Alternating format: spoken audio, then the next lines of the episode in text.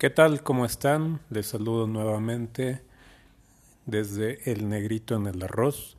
Estamos por terminar el año, de hecho es el penúltimo día de este año, del 2021, y eh, pues no quise dejar pasar la ocasión del año viejo o del año nuevo, depende cuando escuchen este capítulo, pero no quise dejar pasar esta ocasión para cerrar este año de Negrito en el Arroz y en esta ocasión quiero compartirles un, una confesión acerca de eh, mis preferencias de lectura que realmente se, se ciñen a poesía, a cuento, a veces crónica eh, o novelas cortas. Y lo que les tengo que confesar es que realmente las novelas extensas o largas no son mis preferidas o no eran mis preferidas.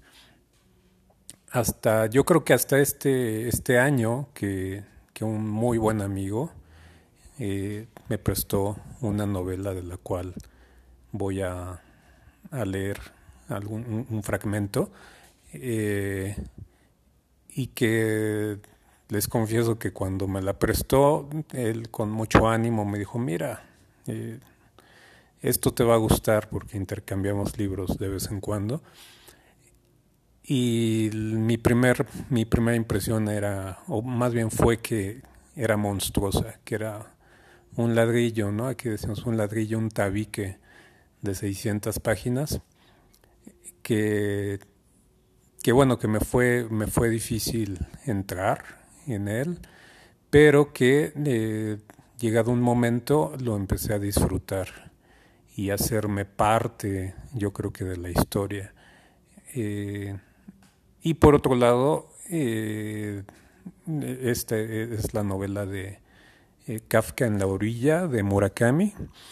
Y por otro lado, también casi al mismo tiempo empecé o retomé una, una novela que se llama Un puñado de polvo, de Evelyn Bach o Bach y que, que me causaba mucha curiosidad eh, ese por otro, otro tema, porque alguna vez leyendo en alguna revista, en alguna referencia que realmente no recuerdo, encontré una como un epígrafe, una, una frase célebre ¿no? de este autor, que yo realmente pensé por el nombre que era mujer, Evelyn, y no, pues resultó que hombre, al parecer muy hombre, casi macho de su época, ¿no? En, en los 50 en Gran Bretaña. Entonces, eh, pero bueno, esto para comentarles que ambos, ambas novelas las, las disfruté mucho o las estoy disfrutando mucho porque me adentro a a sus historias, a sus ritmos, a sus personajes. Eh, y eso, eso me quedó, me quedó de las novelas, o me queda de las novelas, en este caso estas dos, pero me queda esta idea de que pues quien escribe novela eh, se adentra a este, estos mundos ¿no? que, que conviven, que existen en, en este caso en las ciudades, pero que, que pues están ahí, ¿no? Cada, cada día que sale el sol, eh, hay personajes que se repiten o que se reinventan o que, que siguen viviendo su vida como, como la entienden. Y, y, me quedaban algunas imágenes de acá de donde vivo yo, que, que vivo en una ciudad donde también en el centro histórico, en la ciudad de Puebla, hay, hay unos poetas malditos que otro, otro amigo dice que son poetas malitos. Pero bueno, son poetas de a pie que están ahí en, en las bancas, son personajes de la ciudad. Em, también, por ejemplo, me gusta escuchar música, les voy a poner un fragmento de, de un músico que se apellida Bringas, que puede hacer eh, música con un tanque de gas, ¿no? Eh, con un puede tocar un reggae con un tanque de gas eh, de una casa, eh, con múltiples elementos, instrumentos. De hecho, se, se, metió a una cueva o, a un túnel, más bien, se metió a un túnel a generar algunas melodías con una cantante de ópera, eh, cada quien en un extremo del túnel, y hay cosas muy interesantes. Eh, cuando recuerdo estos personajes eh, o estas personas se me hacen como sacados de una novela.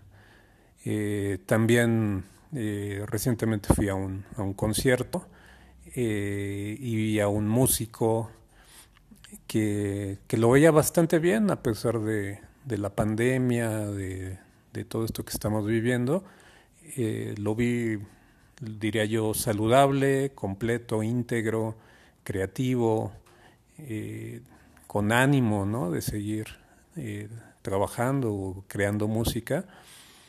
Y yo me lo imaginaba como una especie de, de, vampiro musical, ¿no? Se rodea de personas jóvenes y él está intacto y su música sigue progresando. Son como personajes que yo me imagino como para una novela que nunca voy a escribir, pero que estos personajes los reconozco en las novelas que, les voy a, compartir, o en los fragmentos de las novelas que les voy a compartir, y trataré de, escoger como estos, eh, los personajes más, más cautivadores o enigmáticos de las novelas como para que, que, puedan acercarse a, estas, a, estos mundos. Y bueno, sin más, también eh, les comento que les voy a dejar de este músico que les relato eh, eh, una, una, canción completa de él y su banda que va a estar ahí.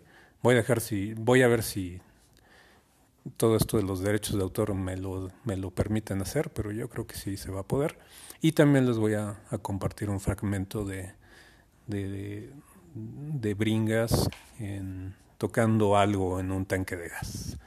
Entonces, pues esperemos que, que el año 2022 sea de más negritos en, el arroz, de más libros, más oportunidades de acercarnos a, la lectura, al placer que, que da leer o que genera leer y que, y bueno, espero que todo en, su círculo más cercano esté bien eh, y si no está bien, pues ánimo y fuerza y, les acompaño desde este espacio eh, virtual y no tan virtual y espero que pues el 2022 esté lleno de buenas lecturas, eh, buenas compañías y mucho disfrute y salud para ustedes.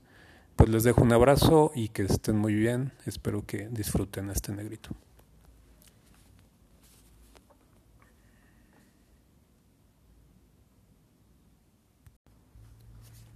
Habla Kafka Tamura de la novela Kafka en la orilla de Haruki Murakami. El día de mi decimoquinto cumpleaños es la fecha ideal para irme de casa. Antes es demasiado pronto y, después, tal vez sea ya demasiado tarde. Pensando en este día durante los dos últimos años, tras ingresar en la escuela secundaria, me he dedicado a robustecer mi cuerpo de manera intensiva. Desde finales de primaria practicaba el judo y al empezar la secundaria no lo dejé del todo pero no ingresé en el club de deporte de la escuela. En cuanto tenía un momento libre me iba a correr al campo de deportes, a, nadar a la piscina o al gimnasio municipal, a fortalecer mis músculos con aparatos. Allí unos jóvenes monitores me enseñaron gratis la manera correcta de hacer flexiones y el uso de los aparatos. Cómo fortalecer al máximo cada músculo qué músculo se debe hacer trabajar normalmente en la vida cotidiana y cuál puede moldearse solo con el uso de aparatos. Ellos me enseñaron la manera correcta de hacer levantamiento de pesas. Por suerte, yo ya era alto de constitución y, gracias al ejercicio diario, mis hombros y mi pecho se ensancharon. Un desconocido me echaría, sin problema, unos 17 años. Porque si aparentara los 15 que tengo, seguro toparía con problemas a donde quiera que fuese. Aparte de mi trato con los monitores del gimnasio y con la asistenta que venía a casa cada dos días, y dejando de lado las cuatro palabras indispensables que intercambiaba en la escuela, yo apenas hablaba con la gente. A mi padre hacía mucho tiempo que lo evitaba. A pesar de vivir en la misma casa, nuestros horarios eran completamente diferentes. Y, además, mi padre se pasaba el día encerrado en su taller, en un lugar separado. Y no hace falta decir que yo tenía siempre la precaución de no coincidir con él. Yo iba a una escuela privada, a donde, por lo general, acudían hijos de familias de la clase alta, o, como mínimo, adineradas. A no ser que lo hicieras muy mal, podías pasar directamente al bachillerato. Todos tenían una bonita dentadura, la ropa limpia, la conversación aburrida. Yo, por supuesto, no gozaba de grandes simpatías. Había levantado un alto muro a mi alrededor y hacía lo imposible para que nadie se metiera dentro y para no tener que dar yo un paso fuera de él. Y este tipo de personas no suele gustar a nadie. Frente a mí, todos guardaban una distancia prudencial. Jamás bajaban la guardia. Tal vez me detestasen y, en algunas ocasiones, me temieran pero era de agradecer que no me hicieran caso. Solo tenía un montón de cosas que hacer. En las horas libres me iba a la biblioteca y devoraba un libro tras otro. Con todo, prestaba una gran atención a las clases. Era algo que el joven llamado Cuervo me había aconsejado encarecidamente que hiciera. Los conocimientos o habilidades que te enseñan en las clases de secundaria no se puede decir que tengan una gran utilidad en la vida diaria, eso seguro. Y los profesores son en su gran mayoría un atajo de estúpidos. No me cabe la menor duda, pero ¿sabes? Tú vas a irte de casa. Por lo tanto, en el futuro quizá no vuelvas a tener la oportunidad de pisar la escuela. Así que, mientras puedas, es mejor que te metas en la cabeza todo lo que te enseñan te guste o no. Tienes que ser como un papel secante y absorberlo todo. ¿Qué debes guardar y qué debes tirar? Eso ya lo decidirás más adelante. Y yo seguí ese consejo. Yo solía seguir los consejos del joven llamado Cuervo. Puse los cinco sentidos en ello. Me convertí mi cerebro en una esponja. Agucé el oído y grabé en mi cerebro todas las palabras que se pronunciaban en clase. Disponía de un tiempo limitado, las asimilaba, las memorizaba. Por lo tanto, pese a no estudiar apenas fuera de clase, siempre era de los que los exámenes sacaba las puntuaciones más altas. A medida que mis músculos se endurecían como el metal, me iba convirtiendo en una persona callada. Intentaba evitar que las emociones se me traslucieran en el rostro. Me entrenaba para ser capaz de impedir que profesores y compañeros de clase adivinasen qué estaba pensando. Pronto entraría en el cruel y agresivo mundo de los adultos y tendría que sobrevivir en él yo solo. Debería ser más fuerte que nadie. Al mirarme al espejo descubría en mis ojos la frialdad de los ojos de un lagarto veía cómo mi rostro se había vuelto más duro e inexpresivo. Pensándolo bien, hacía tanto tiempo que no me reía ni recordaba cuándo había sido la última vez. Ni siquiera sonreía, ni a los demás ni a mí mismo. Pero no siempre podía salvaguardar ese apacible aislamiento. En ocasiones, el alto muro que debía protegerme se desmoronaba sin más. No sucedía con frecuencia, pero a veces ocurría. Antes de que pudiera darme cuenta, la pared había desaparecido y yo estaba expuesto completamente desnudo al mundo. En esas ocasiones me sentía confuso, terriblemente confuso. Además, allí había una profecía. Allí había una profecía semejante a las aguas negras. La profecía siempre está allí, como las aguas de un negro secreto. Por lo general se ocultan silenciosas en profundidades desconocidas, pero a veces se desbordan sin palabras y empapan, heladas, cada una de tus células. Y tú, ante este cruel desbordamiento, te ahogas, boqueas y jadeas. Te pegas al respiradero del techo y buscas con desesperación el aire fresco del exterior. Pero solo encuentras un aire reseco que abraza tu garganta. El agua y la sed, el frío y el calor, elementos supuestamente antagónicos, unen sus fuerzas y te atacan. Con lo vasto que es el mundo, a ti te corresponde un espacio minúsculo, y ya te parece bien que así sea. Pero éste no figura en ninguna parte. Cuando buscas una voz solo encuentras un silencio profundo, pero cuando buscas el silencio solo encuentras una voz que te va repitiendo incesantemente la profecía. Esta voz en algunas ocasiones da a un interruptor secreto que se oculta en tu mente. Tu corazón es como un gran río crecido tras un largo periodo de lluvias.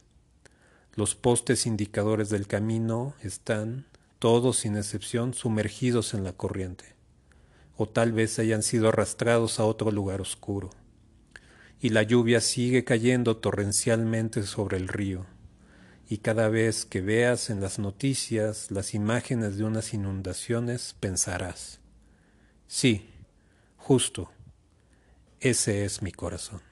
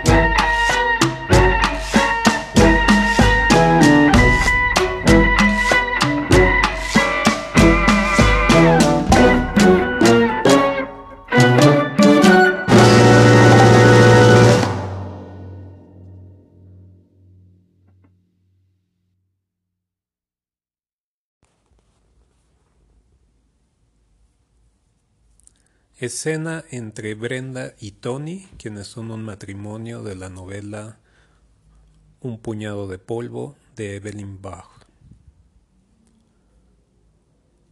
También había llegado una nota de Brenda, escrita a lápiz. Vendré sábado con Polly y una amiga de Polly llamada Verónica en el auto de Polly. Quizá Daisy, mucamas y equipaje por el tren de las 3.18. Por favor avisa a Ambrose y Mrs. Mossop. Será mejor abrir la Ioness para Polly. Tú sabes lo exigente que es. Verónica puede alojarse en cualquier lado, menos Galahad.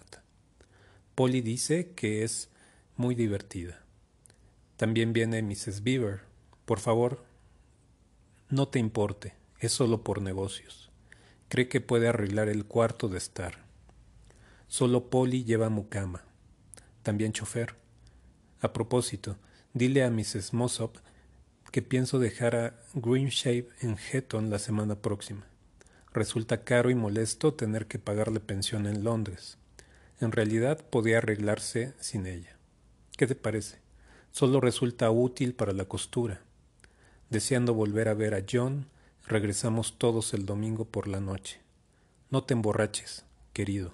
Inténtalo. Besos, Brenda. Tony halló muy poco en qué ocuparse el viernes. A las diez ya había concluido todas sus cartas. Fue hasta la chacra, pero no tenía nada que hacer allí.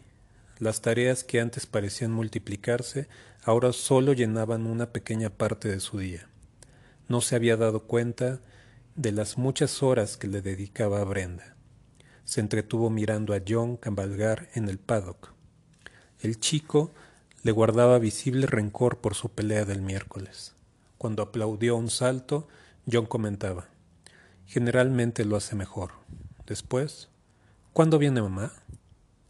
No viene hasta mañana. Ah, tengo que ir a Little Byton esta tarde. ¿Quieres venir a ver los perros? Durante las últimas dos semanas, John había estado rezando para que lo llevasen. No, gracias, contestó. Quiero terminar un cuadro que estoy pintando. Puedes hacerlo en cualquier momento. Quiero hacerlo esta tarde. Cuando Tony los dejó, Ben dijo, ¿Por qué le has contestado sí a tu papá? Has estado fastidiando desde Navidad para ir a ver los perros. Con él, no, contestó John.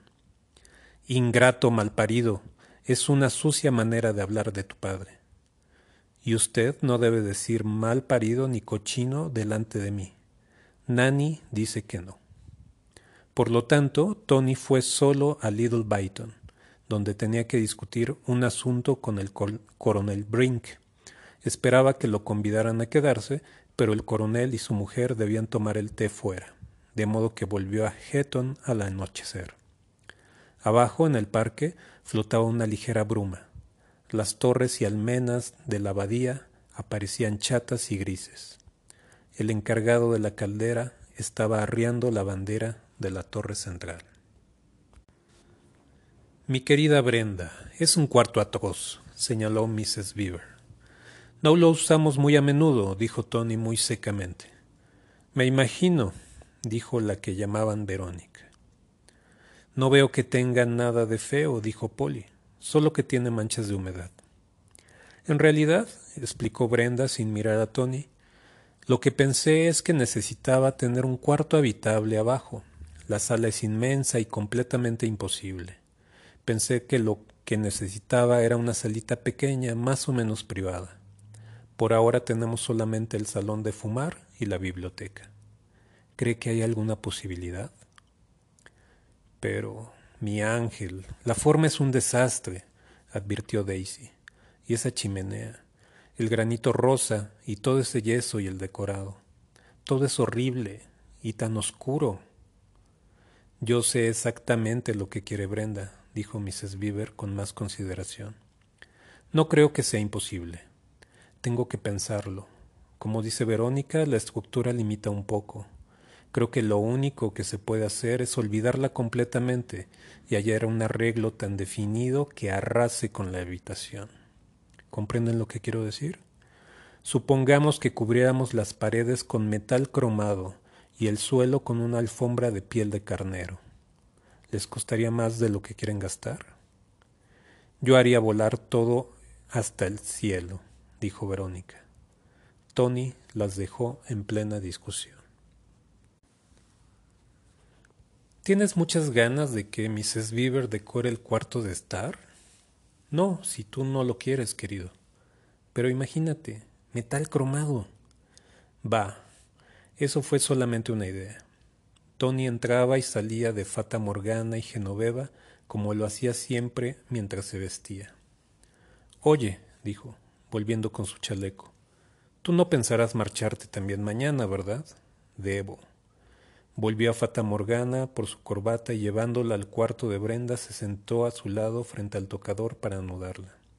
A propósito, dijo Brenda, ¿qué te parece si despedimos a Grimshave? ¿No te parece que está de más?